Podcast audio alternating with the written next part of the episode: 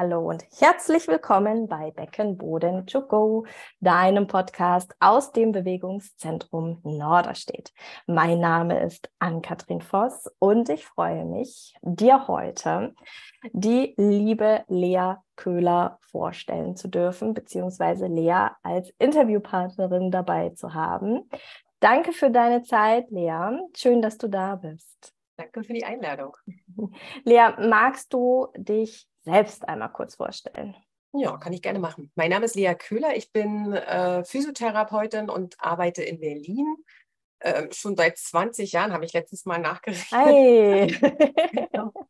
Fühlt man sich gleich so alt, wenn man sagt, oh, sind jetzt schon 20 Jahre. Also 19 sind es. Dieses Jahr wären es 20 Jahre, genau. Mhm. Habe lange in der Praxis gearbeitet, ähm, habe ähm, vom Säugling äh, bis zur älteren Dame, bis zum älteren Herrn ähm, alles behandelt, ähm, habe die manuelle Therapie, Lymphdrainage und so weiter. Und bin dann aber zweifache Mama geworden, sodass der Beckenboden langsam in meinen Fokus rückte. Und ähm, habe dann angefangen, bei der AG GGUP meine Weiterbildung zu machen, bin dann Physiopelviker-Therapeutin geworden und arbeite jetzt schon seit mehreren Jahren sehr, sehr glücklich äh, mit meinem äh, Lieblingsthema Beckenboden, Rektusdiastase ähm, und alles, was im Prinzip dann ja da noch irgendwie dazu kommt. Ne? Das sind dann mhm. manchmal ja auch die Füße oder Haltungsschubelung, Wirbelsäule und so weiter, Atmung.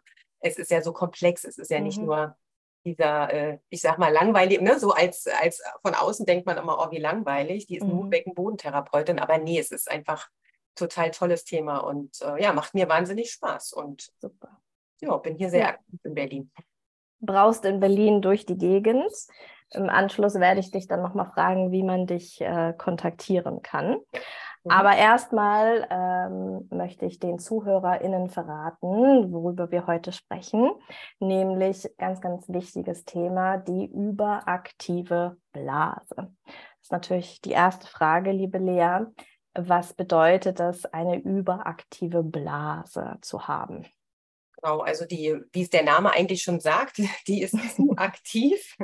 Also der Blasenmuskel, den man auch Detrusa nennt, hat im Prinzip zu viel Spannung, zieht sich im Prinzip unkontrolliert zusammen ähm, und ähm, macht dadurch dann natürlich seine Probleme, indem man dann also einen Harndrang verspürt und den nicht nur langsam, sondern der ist wirklich so imperativ, der ist so, der kommt so schnell und zackig, dass du dann aber auch wirklich äh, gerne das nächste Klo, äh, sage ich mal, in der Nähe hast um wirklich rechtzeitig noch ähm, das Klo zu erreichen.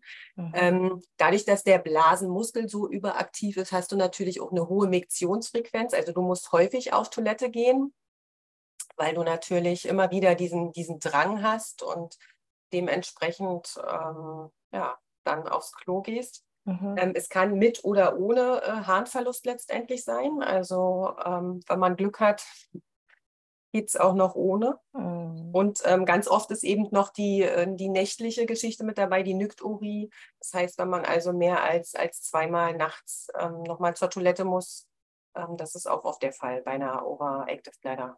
Mhm. Mhm. Wenn wir ähm, von der Anzahl der Toilettengänge am Tag sprechen, sind ja, glaube ich, irgendwie so sieben bis acht ähm, im, im Rahmen. Genau. Ähm, muss ich mir schon Gedanken machen, wenn ich jetzt merke, okay, ich gehe so neunmal am Tag oder was würdest du sagen, wann ähm, habe ich eine Frequenz erreicht, wo es für eine überaktive Blase sprechen könnte? Bei neunmal wäre ich jetzt noch entspannt. Mhm. ähm, ähm, wahrscheinlich ist es dann auch wirklich nochmal die Kombination, mhm. wie, wie krass ist dieser Drang. Ne? Also ja. jeder kennt es von uns. Ähm, ja, man spürt den, den, ersten Drang und denkt sich, oh, ja, kann ich noch ein bisschen aufhalten und dann äh, geht es nochmal. Aber irgendwann ist der Drang vielleicht so krass oder diese typische Autobahnsituation, wenn man mhm. irgendwo im mhm. Stau steht und es füllt sich und es füllt sich und es füllt sich und irgendwann hat man diesen krassen Drang. Und wenn du das dann noch regelmäßig und häufig hast, äh, dann würde ich da schon von Overactive Bladder reden. Mhm. Das heißt, mhm. wenn so dieses starke Dranggefühl einfach noch dazu kommt, wenn es ja. nicht nur häufig ist, sondern auch noch so die, die Heftigkeit, sage ich mal, des Drangs. Ja. Und Lea, wieso entscheidet meine Blase, sich überaktiv zu werden? das, das, ist eine gute Frage. Es gibt, es gibt, im Prinzip verschiedene Trigger, ja im Prinzip verschiedene Auslöser.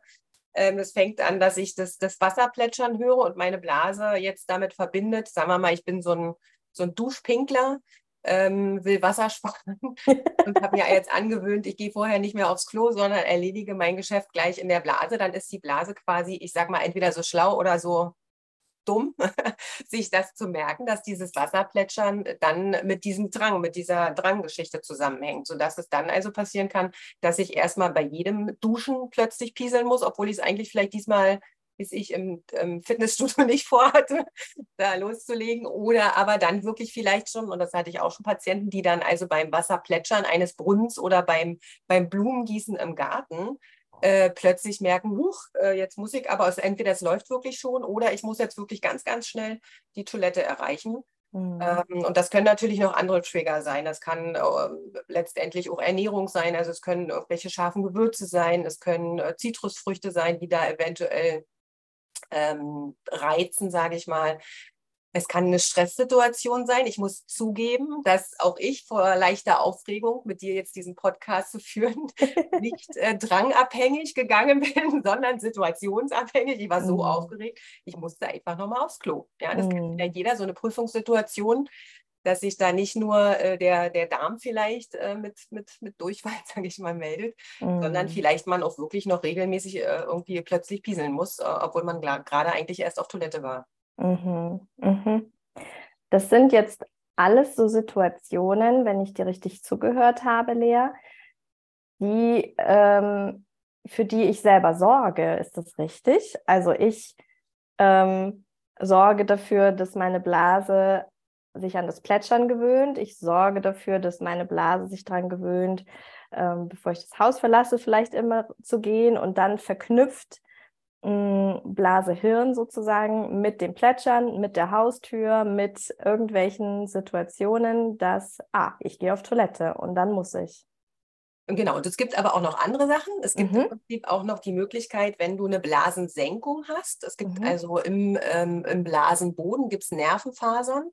Ähm, und wenn die Blase jetzt voll ist und ähm, diese C-Fasern, diese Nervenfasern gerein, äh, gereinigt werden, gereizt werden, dann ist es so, dass die im Prinzip äh, den, den Drang damit auch verstärken. Also es gibt auch äh, diese Ursache sozusagen. Es sind nicht nur die mhm. Trigger von außen, mhm. sondern es kann eben auch noch eine Senkung sein. Es kann sein, dass du insgesamt eine sehr geringe Blasenkapazität hast, aus welchen Gründen auch immer. Also da wirklich ähm, da nochmal die Baustelle hast. Ähm, Genau. Und äh, mhm. letztendlich auch die Kombination Beckenboden und Detrusa. Also auch da wieder, man braucht, ich sag mal, einen gesunden Beckenboden, ähm, damit die, die Harmonie zwischen ähm, Beckenboden und Detrusa funktioniert. Also der, äh, die Blase entleert sich ja durch diesen Muskel, durch die Blasenmuskulatur, durch den Detruser. Und wenn der sich aktiviert, muss der Beckenboden sich locker lassen und lösen und öffnen, damit der Urin da rauskommt. Und genauso muss es gegenläufig auch natürlich funktionieren. Wenn der sich da unten entspannt, dann äh, aktiviert sich da oben die, äh, der Detruser. Und diese Harmonie muss natürlich auch da sein. Also du brauchst mhm. natürlich auch so einen gesunden Beckenboden. Und wenn wir da irgendwie eine Baustelle haben, kann das natürlich auch die Ursache sein, dass, dass, äh, der, dass die Blase da oben so ein bisschen rumzieht, sage ich mal. Mhm. mhm. Okay. Und wenn ich jetzt aber gelernt habe, wenn meine Blase sich meldet, dann sollte ich ja schon auf Toilette gehen. Ähm, woher weiß ich, dass meine Blase jetzt sozusagen, dass es ein, ein Ereignis ist, ähm, was hervorgerufen ist und meine Blase ist eigentlich noch nicht voll, aber es fühlt sich ja voll an in dem Moment, wo ich diesen Drang habe. Weißt du, was ich meine? Ich soll ja auf jeden Fall auf Toilette gehen. Ähm, so wird es ja vielen Menschen gesagt. Sie sollen auf Toilette gehen, wenn sie merken, dass sie müssen. Genau. Jetzt hat die Blase aber ja, wie gesagt, diese Fähigkeit, eigentlich mhm. den Erstdrang so bei 150 oder 200 Milliliter abzu, äh, ne, und hat eigentlich ja ein Fassungsvermögen von, bis ich, 350, 500, vielleicht auch mal 700 Milliliter. Und das wäre eigentlich auch schön, wenn sie das erreichen könnte. Ja, wenn mhm. man nicht jedes Mal schon bei 150 oder 200 Milliliter, Milliliter auf Toilette geht, sondern wenn man wirklich die volle Blasenkapazität nutzen kann. Und wenn man sich da jetzt nicht so sicher ist, was kann denn meine Blase überhaupt fassen, wäre es vielleicht mal ganz gut, so ein Miktionstagebuch zu führen, dass ah, man also mhm. durchaus mal, mal aufschreibt, was habe ich getrunken, ähm, wann musste ich auf Toilette, wie war da mein Drang, war das wirklich nur, da macht man so mit einem Kreuz oder mit zwei oder drei Kreuzchen wirklich die Intensität hin, um mal wirklich zu beobachten, ähm, was habe ich getrunken, also was kommt oben rein. Dann misst man im Prinzip den Urin und schaut, was kommt unten letztendlich wieder raus, wie stark war da mein Drang. Mhm. Und dann mhm. wäre es vielleicht schon die Möglichkeit, auch an dieser Blasenkapazität eben zu arbeiten, dass man sagt, oh, meine Blase fasst immer nur 200 mhm. und dann habe mhm. ich schon so einen krassen Drang. Ähm, dass man vielleicht mit irgendwelchen beispielsweise Aufschubstrategien versucht, wieder an ein normales, ich sage mal, Blasen, an eine normale Blasenkapazität heranzukommen. Mhm.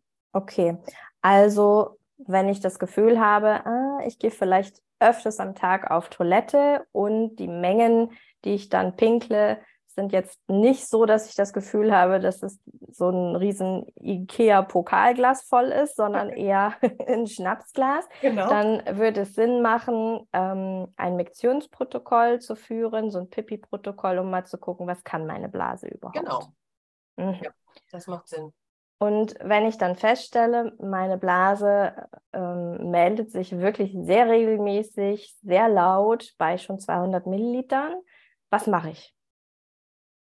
Was machst du? Wollen wir, wollen wir schon über die Aufschubstrategien reden? Also es wäre beispielsweise die, die Möglichkeit, wenn ich jetzt diesen Drang spüre, dass ich versuche, mich wirklich ähm, über mehrere, also der, ähm, die der, die, die Aufschubstrategien sind im Prinzip nach vier Ebenen gerichtet. Also es gibt vier Muskulaturgruppen, sage ich mal, im Körper, die quer angelegt sind. Und das ist nämlich beispielsweise die Kehlkopf, also der Kehlkopfbereich, Zwerchfell, Beckenboden und Füße. Und wenn wir jetzt oben im Kehlkopfbereich anfangen, dann wäre das, dass ich versuche, mir den Mundraum entspannt und gelöst zu machen. Also beispielsweise sich vorzustellen, ich, ich lutsche so einen Bonbon oder ich lege die, die Zunge hinten an die beiden Schneidezähne und äh, reibe so ein bisschen mit, den, mit der Zunge sanft die, die Schneidezähne hinten am Gaumen so ein bisschen. Da gibt es so Reflexpunkte und es spannt auch nochmal den Mundraum, sodass ich also von hier dann nämlich wirklich auch nochmal eine, eine Entspannung einfach habe und dadurch wirklich nochmal das Ganze vielleicht ein bisschen aufschieben kann. Das wäre so diese Geschichte mit der Muskulatur in diesem Bereich.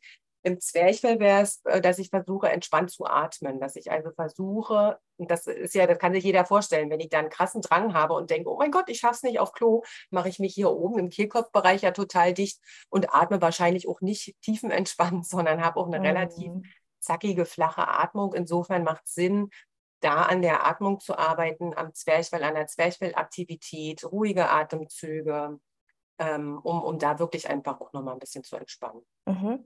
Beckenbodenmäßig wäre es dann die Geschichte, dass ich da eher so dreimal, drei bis fünfmal schnell aktiviere, weil vorhin habe ich ja schon gesagt, Beckenboden und Blase sind keine Freunde. Das heißt, wenn der sich da unten aktiviert, der Beckenboden, dann kriegt die Blase nochmal die Information, sich zu lösen im Prinzip und hat dadurch nicht mehr diesen krassen Drang. Und im Fußbereich sind es dann wirklich die ähm, kleinen Fußbewegungen, die ich machen kann. Das kennt jeder vielleicht von Kindern, die so trippeln, ja, oder, oder mhm. man selbst ja vielleicht auch hatte die Situation schon mal, Schlüssel steckt im Schlüsselloch und ich muss ganz dringend auf Klo. Äh, was mache ich? Ich fange an, mit den Füßen so zu trippeln beispielsweise. Mhm. Da kann ich mhm. also versuchen, entspannt abzurollen oder mit den Füßen so ein bisschen sanfte Gehbewegung zu machen, um da wirklich auch nochmal so ein bisschen ähm, darauf hinzuzielen, äh, mhm. diese Komponente mit ins Boot zu holen. Mhm.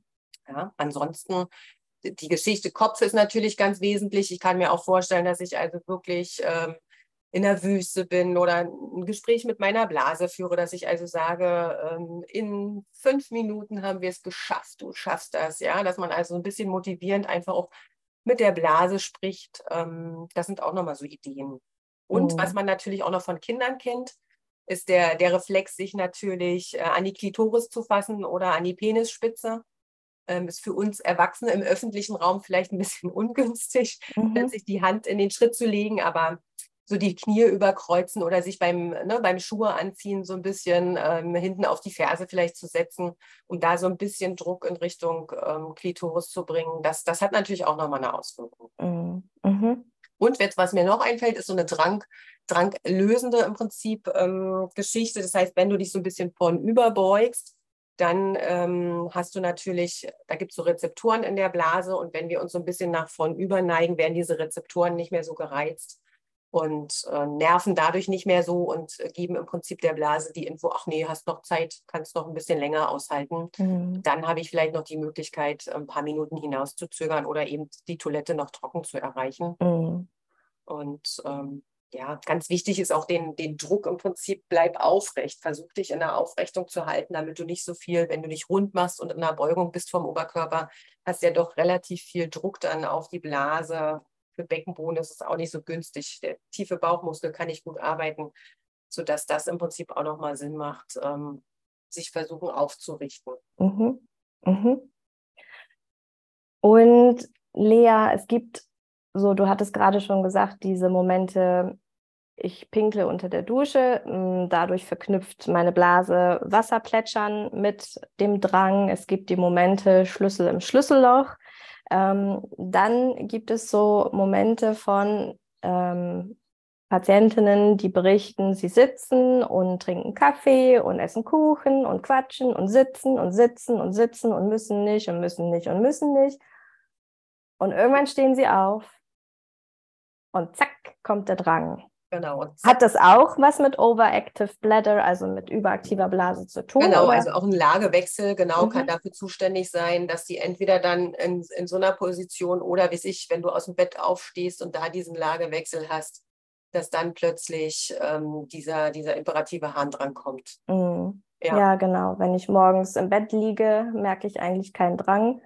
Und dann setze ich mich an die Bettkante, um in Ruhe aufzustehen und dann muss ich flitzen. Genau. Helfen da diese Strategien auch, die du gerade genannt ja, hast? Ja, definitiv. Also dann ruhig, ruhig ausprobieren, die, die helfen in jeder Situation, weil die Verknüpfung immer da ist. Ähm, also würde ich da auch versuchen, erstmal entspannt zu bleiben oder eben vielleicht auch mal ähm, ne, eine andere Aufstehtechnik vielleicht erstmal zu, zu schauen, dass ich nicht äh, vielleicht mich aus der Rückenlage hochbuchte, sondern vielleicht schon mit ein bisschen Bauch und, und Beckenbodenspannung vielleicht über die Seite, um wenig Druck schon mal auf das ganze System zu bringen, ähm, um dann in den Sitz zu kommen und vielleicht auch mal mit unterschiedlichen Möglichkeiten aufzustehen, vielleicht mal so ein bisschen spielen, dass man so ein bisschen guckt, wie kann ich es denn ähm, was sind so meine, meine Beweggründe, warum die Blase dann so ein bisschen rumzickt. Ne? So wie ich dann ja auch beispielsweise in diesem Miktionstagebuch mit eintragen kann, oh, heute war es eine Cola, die ich getrunken habe, die vielleicht gereizt hat und mhm. beim Wasser habe ich meine Ruhe und weiß ich, vielleicht der, ist auch der Aperol Spritz, tut mir gut, aber wenn ich, weiß ich, ein Bier trinke, dann passiert es wieder oder so, ja, also dass man auch mhm. mal da so ein bisschen guckt, ähm, und sich so ein bisschen beobachtet. Also sowohl was das Verhalten betrifft, als eben auch beispielsweise die, die Ernährung, die Getränke. Mhm. Was, was gibt es denn an Getränken und Nahrungsmitteln, wo ich vielleicht besonders mal aufmerksam hingucken könnte? Also gibt es da spezielle Nahrungsmittel, die vielleicht reizen können oder sind es alle, die reizen können? Genau, also ich bin äh, informiert sozusagen, dass die, Zitrusfrüchte relativ stark reizen können oder, oder sehr scharfe Gewürze, sehr scharfes Essen, dass man da so ein bisschen vorsichtig sein muss. Manchmal ist es auch Alkohol, der eine Problematik auslöst. Also das, das sind so die Sachen. Koffein kann natürlich auch ein Punkt sein, dass Koffein da einfach nochmal noch mal sehr reizt. Ähm, das sind so die Sachen, die mir jetzt einfallen. Mhm. Ja, und ist natürlich auch super individuell. Und ähm, ich habe die Erfahrung persönlich gemacht, dass äh, Obst, was viel so einen hohen Wasseranteil hat, ne, das kann auch treiben und ähm, reizen dann ähm, ja. Wassermelone, Erdbeeren. Genau. Genau. Mhm. Und dann habe ich noch eine Frage. Was ist denn, mh, wenn ich jetzt Richtung Toilette gehe? Weil du vorhin sagtest, es gibt diese überaktive Blase einmal mit Urinverlust und einmal ohne Urinverlust. Mhm. Ähm, und ich schaffe es wirklich immer bis auf Toilette und dann, wenn ich mir die Hose aufmache, habe ich Urinverlust. Mhm. Da vielleicht noch mal gucken, bevor du dir die Hose runterziehst, dass du vielleicht wirklich noch mal dich vielleicht so ein bisschen von überneigst, also beispielsweise die Hände so über den Knien abstützt mit einem geraden Oberkörper, um einmal noch mal kurz die Blase so ein bisschen, ich sag mal, zu entlasten, in eine andere Position reinzubringen. Und vielleicht ist es dann möglich, wenn du dann wieder zurückkommst und dir auch tiefe Atemzüge in der Position gönnst, wenn du dann wieder zurückkommst, dass es dann noch machbar ist, wirklich die Hose runterzuziehen ohne diese Problematik. Ja? Mhm. Dann mal schauen, wenn ich vielleicht eher wirklich ähm, ne, wenn ich jetzt normalerweise mir die Hose runterziehen würde, würde ich mich wahrscheinlich auch so ein bisschen rund machen und so ein bisschen die Wirbelsäule beugen. Mhm. Vielleicht bringt es auch schon so ein bisschen Entlastung, eher wirklich mit einem Auf, mit einer Aufrichtung zu bleiben und mal zu gucken, okay, wenn ich mir jetzt vielleicht nur einen Rock hochklappen muss, gut, müsste ich immer noch den Schlippi runterziehen, habe ich jetzt nicht drüber nachgedacht, aber ja, dass man so ein bisschen mal guckt, wie, wie kann ich es vielleicht nochmal durch ein Bewegungsverhalten vielleicht nochmal ein bisschen ähm, beeinflussen, ähm, um vielleicht da wirklich nochmal die Toilette dann trocken zu erreichen. Mhm. Beckenbodenkontraktion wäre nochmal, dass ich versuche nochmal vorher diese drei, äh, drei, drei bis fünf schnellen Kontraktionen oder nochmal an die Atmung zu denken, dass man nicht in diese Panik und Hektik verfällt, weil man ja eh, man weiß ja, oh Gott, jetzt passiert es gleich, ja. Man ist total äh, hektisch, aufgeregt und wenn ich eh schon weiß, dass es passiert, dann vielleicht mal probieren, okay, ich bin jetzt ganz ruhig, vielleicht auch mal mit einer Entspannungstechnik nochmal üben, also schauen, was, was bringt mir vielleicht nochmal so ein bisschen Entspannung, welche Technik schlägt bei mir an. Mhm. Ähm, ich habe die Erfahrung gemacht, dass so, so diese Powermännchen so ganz, ganz gut immer bei, auf PMR reagieren, also progressive Muskelrelaxation mit Anspannung und locker lassen, aber auch andere Sachen wie ähm, autogenes Training oder so, dass man dann vielleicht wirklich so dran arbeitet, dass man dann in der Situation diesen Entspannungszustand herbeiführen kann, um vielleicht wirklich dann ähm, die, die Hose trocken runterzukriegen, sozusagen. Mhm. Mhm. Mhm. Und dann habe ich noch eine Situation. Also ich frage das alles für Freundinnen und Patientinnen, ne? Ist klar. Ja, ja. natürlich. genau. Ähm, zu Hause ist es super entspannt. Weißt du, wenn ich zu Hause bin, habe ich kein Problem. Ich bin, hm, kann, meine Blase kann drei, vier, 500 Milliliter fassen. Ich kann in Ruhe auf Toilette. Mhm. Sobald ich draußen verabredet bin, das Haus verlassen soll, zum Spazierengehen in den Park oder sonst was, werde ich, kriege ich diese überaktive Blase. Was, ähm, wie, kann, wie kann das denn sein? Das ist jetzt die Frage, wie lange du unterwegs bist und ob du eventuell zwischendurch deine Blase entleerst, indem du dich nicht ordentlich hinsetzt aufs Klo, sondern vielleicht in so einem Großraumbüro arbeitest und dich vielleicht nicht auf die Klobrille setzen möchtest, wie ne, die Kollegin da hinten, die du eh schon nicht leiden kannst. Also da auch wieder so ein bisschen das Miktionsverhalten im Laufe des Tages beobachten, dass man ähm, sich wirklich entspannt entleert. Das heißt also wirklich hinsetzen, 20 Sekunden lang laufen lassen, entspannt atmen. Ähm, und vielleicht, das wäre so die meine, meine erste Idee, die ich jetzt hätte, dass du also vielleicht dann auf Arbeit derjenige bist, der, wie gesagt, sich da nur in diese Skispringerposition hinhockt und so vielleicht gar nicht komplett entleeren kann, ja, oder in dieser mm. Position ist. Mm. Das, das wäre jetzt so meine erste Idee. Mhm. Und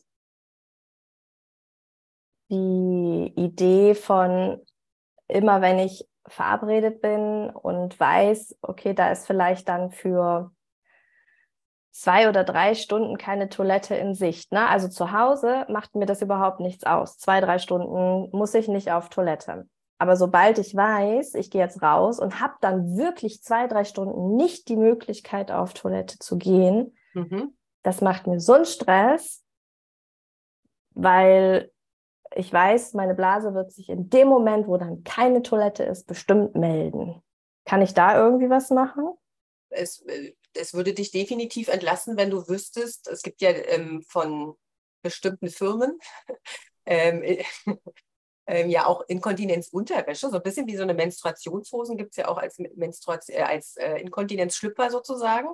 Und ich denke, es würde dich schon entspannen, wenn du weißt, du hast einfach den Support einer Hose, du weißt, wenn es jetzt dann doch in, ne, wenn ich jetzt doch vielleicht mal die Problematik habe, dass, dass es daneben geht, dass ich dann nicht rieche und nicht feucht bin und nicht nass bin und man das dann sieht, sondern wirklich, dass die Unterhose das abfängt. Also das, das wäre durchaus eine Geschichte, ähm, die, die definitiv nochmal kopfmäßig so ein bisschen Entspannung bringt. Oder es gibt auch so eine Einmaltoiletten. Auch ich muss gestehen, ich habe in meinem, äh, in meinem Auto für den Stau wirklich, gibt es so im Fünferpack zu bestellen. Da kannst du dann im Prinzip reinpieseln und da ist so ein Gel drin, was die Flüssigkeit aufsaugt. Es liegt bei mir im Auto, weil es mich einfach kopfmäßig schon entspannt, dass ich weiß, okay, ich könnte mir also ähm, die Hose runterziehen, da reinpieseln und ähm, hätte nicht äh, die, die Idee, meine Blase platzt gleich. Also mhm. die Situation, wie gesagt, so diese Autofahrsituation, denke ich fast, äh, hat bestimmt schon mal jeder irgendwie gehabt, dass man wirklich schon diese schmerzende Blase hat, die dann wirklich so weh tut, dass man denkt, oh Gott, ich platze hier gleich und man wird dann noch ziemlich zickig. Also mein, mein Partner, mein Mann, tut mir dann ziemlich leid, wenn meine Blase so voll ist und die, die Autobahn-Raststätte noch nicht in der Nähe ist. Mhm. Und aber mhm. seitdem ich das Ding mit dabei habe, bin ich, bin ich auch wirklich, obwohl ich damit eigentlich ne, null Probleme habe, aber bin ich einfach wirklich entspannter, dass ich mhm. weiß, das bringt nochmal Linderung. Ja, das sind solche Beutel, ähm, also für die, die die nicht kennen, man kann sich das so vorstellen, es ist so ein, so ein Beutel, wo unten so eine Art ja, Gel oder Katzenstreu drin ist, was so wirklich die Flüssigkeit aufsaugt, genau. dass es äh, im Auto dann auch nicht riecht oder genau. irgendwie, genau. Ja. Da ähm, müssen sich Menschen mit äh, Vulva, Vagina ja noch andere Gedanken machen. Menschen mit Penis können dann einfach auch die Mineralwasserflasche nehmen. Ne? Definitiv, die haben es da leichter. Mhm. Okay. Gut, ähm, super viele wertvolle Tipps. Also nochmal für mich ähm, als Laie, die überaktive Blase kann körperliche Komponenten haben mit diesem Zusammenspiel ähm, Blasenaktivität, Beckenbodenmuskulaturaktivität und hat aber auch, wenn ich dich richtig verstanden habe, das richtig rausgehört habe, ähm, einen hohen Anteil von mentaler Belastung, mhm. eine mentale Komponente. Ähm, wäre es in jedem Fall günstig, vielleicht ähm, eine Entspannungstechnik zu lernen, mal auf mein grundsätzliches Stresslevel zu achten oder was würdest du mir da noch empfehlen? Definitiv. Also da definitiv schauen, äh, was, was stresst mich, äh, wie, wie komme ich dann runter, welche Möglichkeiten habe ich, mich zu entspannen. Das mhm. ist ja mhm. bei jedem was anderes. Ähm, und dass man da wirklich die, die Sachen rausfindet, die einem gut tun, um, um regelmäßig sich zu entspannen. Mhm. Mhm. Und wenn ich jetzt mh, meine Blase dafür total blöd finde, dass sie überaktiv ist, ähm, könnte ich auch lernen, vielleicht, dass es gar nicht meine Blase ist, die mich ärgern will und jetzt sich ausgesucht hat, ich ärgere jetzt die Ann-Kathrin mal. Genau. Ähm, sondern dass ich irgendwie ein Teil sehr wahrscheinlich mit dazu beigetragen habe durch irgendwelche Auslöser. Genau. Ähm, oder das einfach auch ein Symptom, Hinweis sein kann auf ähm, eine Senkung oder so. Was, wie könnte ich das denn rausfinden, ob das vielleicht eine, mit einer Senkung zusammenhängt? Genau, da würde ich dir einen Beckenbodenphysiotherapeuten empfehlen, der dann einfach wirklich mal nachschaut, also ähm, palpiert, gibt es da eine Senkung, ähm, sodass du da deinen Überblick bekommst. Ähm, die findest du ja auch auf der Therapeutenliste der AG, GG, UP beispielsweise, ähm, sodass man da einfach ähm, durchaus mal kontrollieren kann, ob äh, eine Senkung vorhanden ist oder nicht. Ja, sehr gut.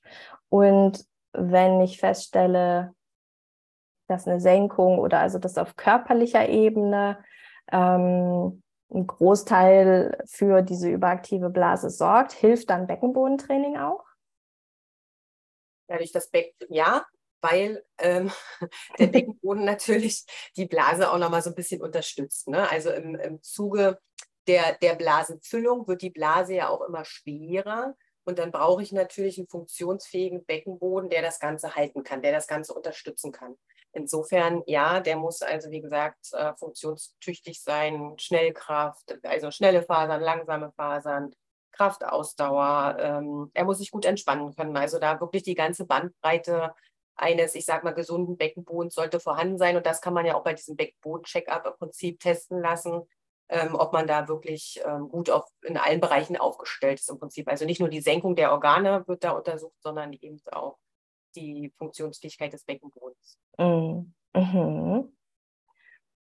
Und was hältst du von ich gehe aus dem Haus und gehe, du hast jetzt eben gerade schon gestanden, dass du ohne, äh, dass du eigentlich musstest, nochmal auf Toilette gegangen bist genau. vor diesem Podcast. Genau. Was das, man ja nicht macht, was ich immer meinen Patienten sage, du sollst bitte nur Situation, äh, Drang, drangabhängig äh, gehen und nicht situationsabhängig. Und wehe, du bringst das deinen Kindern bei, im, im, im Skianzug vorher schon zu sagen, bevor man auf die Skipiste rausgeht, äh, raufgeht, jetzt geh doch mal bitte auf Toilette. Nee, eigentlich äh, macht man es natürlich nicht. Ne? Also ähm, das, das ist wirklich wichtig, dass, dass die Blase ja wirklich auch wieder lernt, drangabhängig zu gehen. Wenn ich das jetzt ständig so machen würde, dass ich situationsabhängig gehe, das heißt immer, wenn ich aus dem Haus gehe, dass ich dann nochmal vorher auf Toilette gehe oder so, dann ist natürlich klar, wenn ich es mal nicht mache, dass vielleicht in den nächsten 50 Metern meine Blase sich gleich wieder meldet. Ne? Wenn ich, wenn ich die so trainiert habe. Also insofern mm. bitte auch hier nochmal mein großer Appell. Geht bitte ähm, ja, drangabhängig oder ähm, meldet euch nicht beim Podcast an, weil ihr dann aufgeregt seid und doch nochmal müsst. Ja, ich glaube, an der Stelle macht dann, macht dann die Summe die Gewohnheit. Ne? Genau. Du machst ja nicht jeden Tag einen Podcast, ähm, wo du vorher einmal pullern gehst. Genau. genau.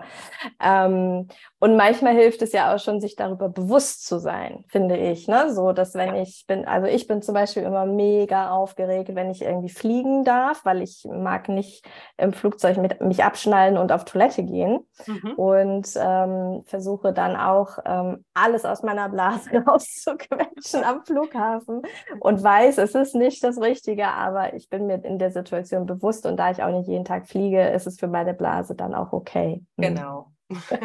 genau. genau. So ist das. Wir auch wir Beckenbodentherapeuten schummeln ab und zu. Dafür sind wir Menschen, genau. Lea, dann würde ich gerne noch einmal zurück auf, du hast dieses Wort Nykturie noch in den Raum geworfen. Mhm. Ähm, das nächtliche auf Toilette gehen.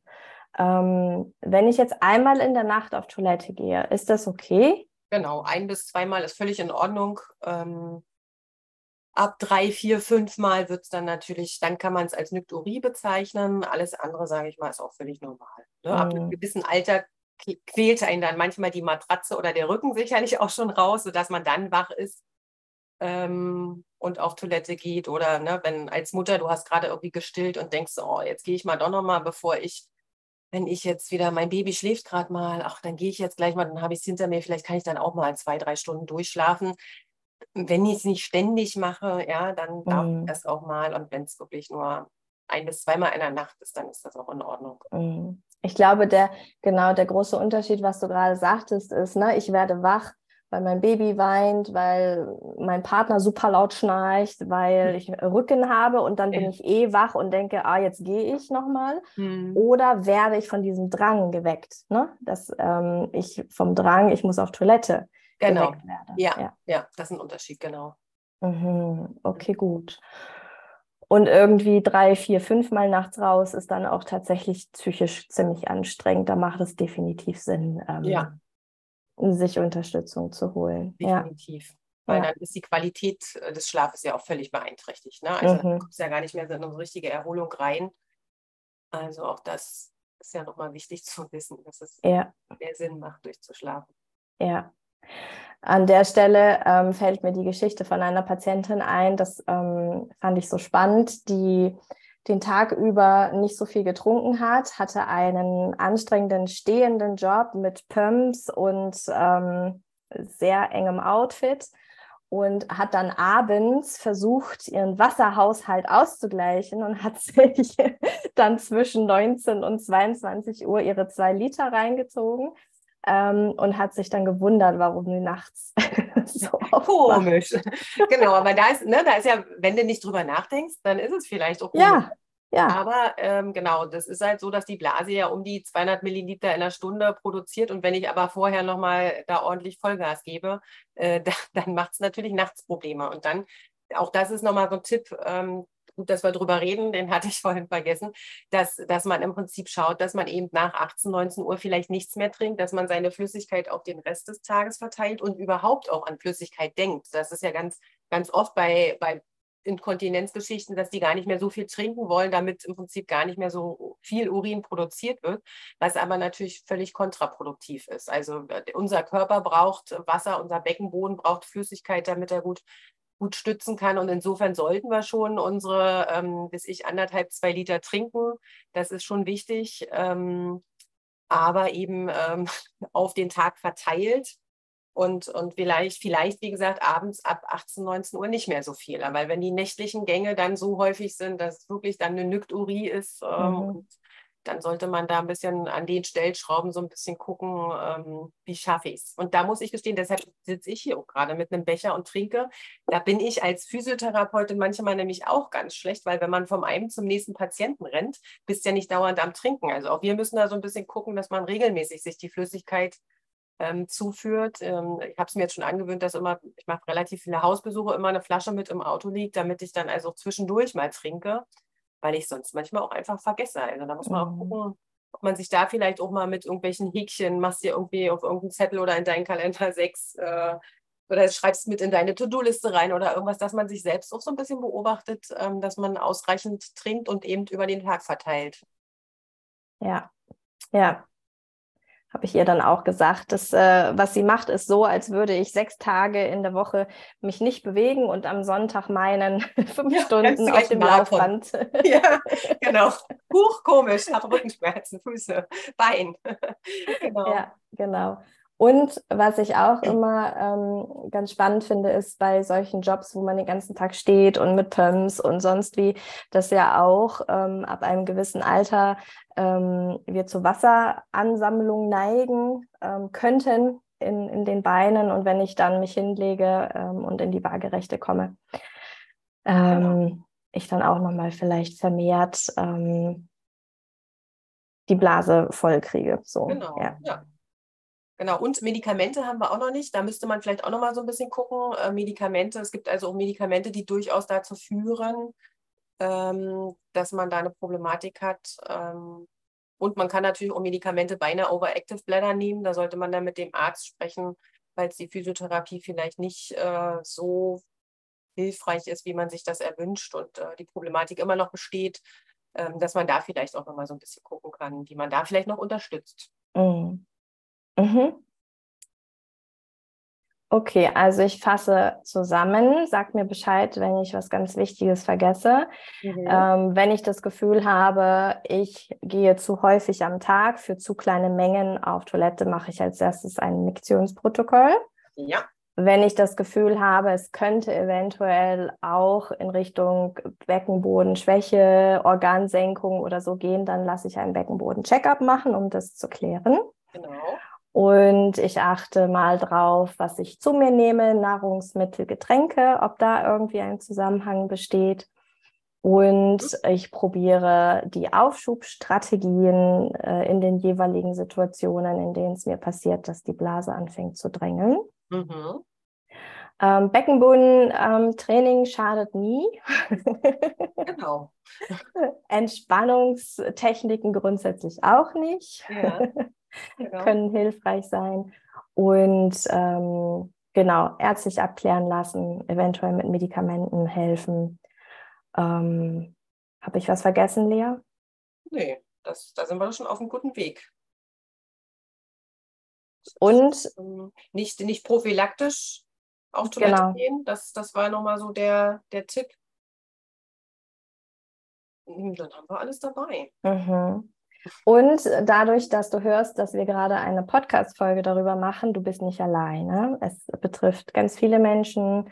Also ähm, du brauchst dir da nicht irgendwie ähm, blöd vorkommen oder dich schuldig fühlen oder sonst irgendwas. Ähm, das ist wirklich gar nicht mehr so selten, Overactive Bladder. Ich habe jetzt die Zahlen nicht im Kopf, Lea. Hast du gerade eine Prozentzahl? Nee. Ich habe insgesamt die Inkontinenzzahlen mir extra nochmal rausgesucht, muss ich gestehen. Mit Prozent. Warte, ich schaue nochmal. Aber, äh, aber nee, also es ging eher, äh, in welcher Altersgruppe man im Prinzip so ein bisschen betroffen sein kann. Aber da ging es eher um Inkontinenz insgesamt. Aber für Overactive Bladder habe ich jetzt keine Zahlen da. Nee. Nee, habe ich jetzt auch nicht parat, wen das interessiert. Ihr könnt uns gerne anschreiben. Genau, wir, wir suchen euch das raus. Genau. Gut, Lea, hast du ähm, noch etwas, wo du sagst, an Kathrin, das müssen wir noch erzählen, das muss noch ergänzt werden, das haben wir vergessen? Nee, wir sind, äh, also was das Thema betrifft, sowieso äh, haben wir jetzt, glaube ich, alles ganz gut beleuchtet. Der Tipp eben, ja, ähm, du bist nicht allein, finde ich ganz wichtig. Also re rede drüber, rede auch mit deinen Freundinnen drüber. Also ich finde, ähm, in meinem Alter, ich bin jetzt Ü40, äh, jede zehnte Frau, glaube ich, irgendeine mhm. Baustelle. Das heißt, wenn ich mit meinen äh, Sportmädels mich treffe, dann bin ich vielleicht nicht nur die Einzige, sondern da gibt es auch noch ein, zwei weiter. Und ich finde das mhm. wichtig, dass wir drüber reden, dass wir so ein bisschen die, die Möglichkeiten aufzeigen, was kann ich dann alles machen, ja, was, ähm, wie kann man unterstützen, was kann ich tun, ähm, um, um wirklich aus der, aus der Problematik rauszukommen. Weil die, die Wechselja Wechseljahre sind ja dann die nächste Baustelle, ähm, sodass man vielleicht guckt, vielleicht kriegt man die Situation vor den Wechseljahren noch so ein bisschen in den Griff, mm. damit der nächste ähm, ja, Einschlag nicht so groß ist, sage ich ja. mal. Also, ja, such dir Hilfe, ähm, trau dich drüber zu reden, sprich mit deiner Ärztin. Auch da ist ja manchmal ähm, entweder vergisst man es irgendwie, weil man so, ne, auch so diese typische Aufgeregtheit vorm Arzt, oh, ach, jetzt habe ich es wieder nicht angesprochen. Nee, mach dir einen Zettel und sag, mhm. Hm, ich habe das Gefühl, ähm, da könnte was im Argen sein, ähm, ist das so oder ist das nicht so? Also wirklich ähm, offen drüber reden. Ja. Das finde ich ganz wichtig. Ja, super. Deshalb finde ich das ganz toll, dass du diesen Podcast machst und über ja. alle Themen aufklärst und ähm, man dann nämlich, das finde ich total gut. Ich kann dann eben auch meinen Patienten immer sagen, hier, guck mal, da gibt es die und die Folge, schalt mal mhm. bitte ein. Weil so viel kann man auch als Therapeut ja gar nicht in einer Einheit reden. Das finde nee. ich wichtig, dass man noch so ein paar Sachen hat und sagt, so hier, da ist was Gutes, hör dir das an. Ja, ja, ja, ja. wir haben ja jetzt sozusagen schon eine Doppel-KG-Einheit rum. Ja, ähm, stimmt. Ja. Hier siehst du, so viel kann man sonst nicht quatschen.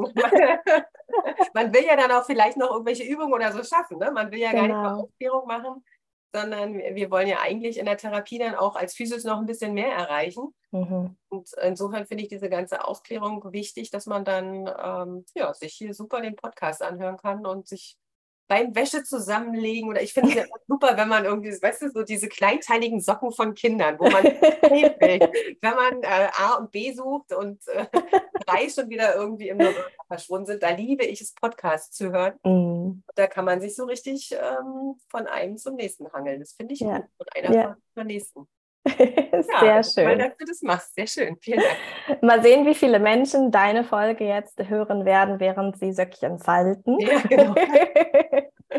Lea, wenn ich jetzt sage, ähm, okay, ich habe das jetzt alles verstanden, ich möchte gerne, ähm, dass du mal bei mir vorbeikommst in Berlin oder kann ich bei dir vorbeikommen? Wie trete ich mit dir am besten in Kontakt? Genau, die beste Kontaktaufnahme ist über meine Website. Ähm, einfach mal googeln Lea Köhler äh, oder Beckenbodentraining Lea Köhler, da findet man dann meine Webseite und kann sich da informieren. Oder bei Instagram Beckenbodentraining Lea Köhler.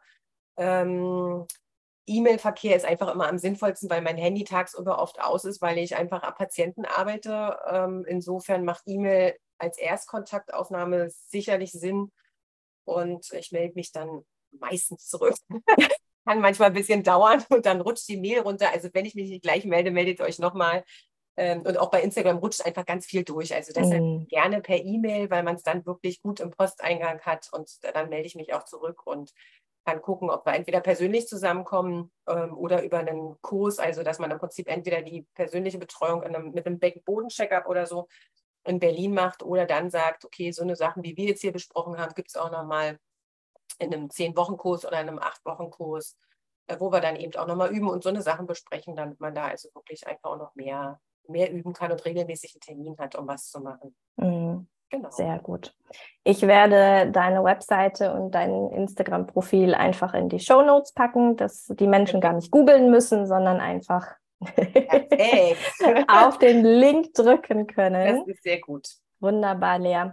Ähm, gibt es noch ein Abschlusswort oder Satz, was du den ähm, Menschen oder Frauen wahrscheinlich, die es jetzt gehört haben, mitgeben möchtest?